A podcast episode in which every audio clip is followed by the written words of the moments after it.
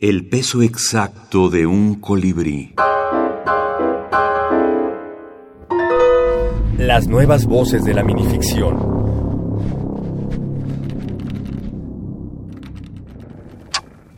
Alfonso todavía no sabe que ese sueño recurrente, ese donde un monstruo enorme destruye a puñetazos Chivicoyo, su lugar natal, y él trata de refugiarse en la casa de su infancia, pero nadie abre la puerta, es un deseo velado de volver a ver a su padre y no quedarse con esa pelea en la cantina de los hermanos Zárate como despedida. No lo sabe porque todavía no conoce a Heréndira afuera del consultorio del doctor Galicia y, por lo tanto, aún no sabe que se va a casar con ella el 16 de noviembre de 1986. Y que de ahí irán a tomar un trago para celebrar.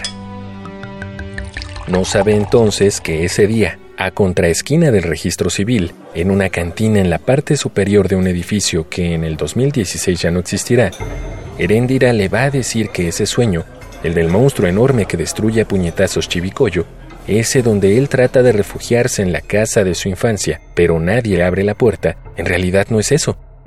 Luego le explicará lo que quiere decir. Lo de su padre, lo de la cantina, lo Zárate.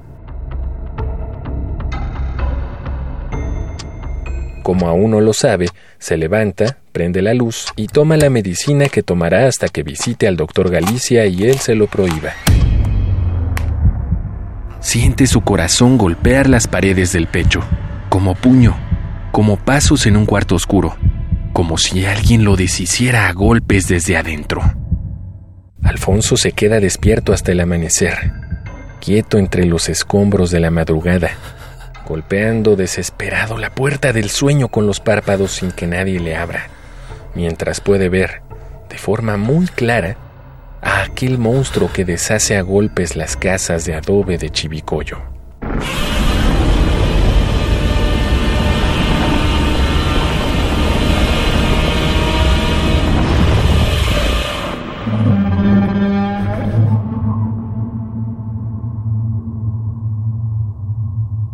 ...1986... en Los panes y los pescados... Aldo Rosales Velázquez. Ediciones Periféricas 2018. Eh, los panes y los pescados es un libro de narraciones breves, relatos, más bien los, calificaría yo, no creo que los, los pondría junto al cuento, más bien los relatos, en los que la brevedad es una constante obviamente, pero también me gusta realizar un ejercicio casi fotográfico de la realidad, como lo mencionaba, de amanuense, de lo que pasa día a día.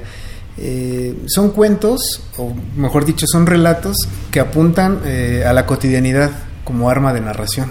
Una narración de la nada, me gusta pensar en una narración de la nada, en la que podemos eh, conocer por un segundo algún personaje, una situación, eh, algún edificio, alguna, algún evento, pero es todo lo que tenemos, es un lampo nada más lo que apreciamos en los panes y los pescados, un evento visto por un segundo, por dos segundos acaso, y lo demás lo tenemos que construir los lectores, pues con base en lo que, en las pistas que se dejan ahí.